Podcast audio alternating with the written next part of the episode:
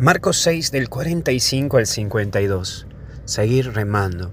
Lo primero que vamos a ver es cruzar. Jesús no se queda con los aplausos y los flayes de haber saciado a tanta gente. Los hace cruzar la orilla a los apóstoles, marcando que nuestra vida de cristianos no pasa por glamour, sino por servicio. Sí, tu vida es un servicio, y no busqué los aplausos, más bien busca a quien está necesitado. Cruzar la otra orilla es salir de la zona de confort, es dejar de lado a las comodidades y animarse a lo nuevo, a lo que es un desafío. Porque el día a día es un desafío y tu misma vida es un desafío para vos mismo. Sí, para vos. Por eso hay que orar.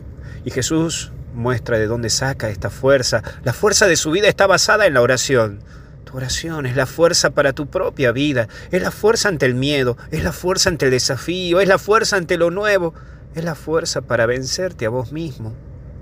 La oración es fuerza que te da vida para que lleves una vida con fuerza.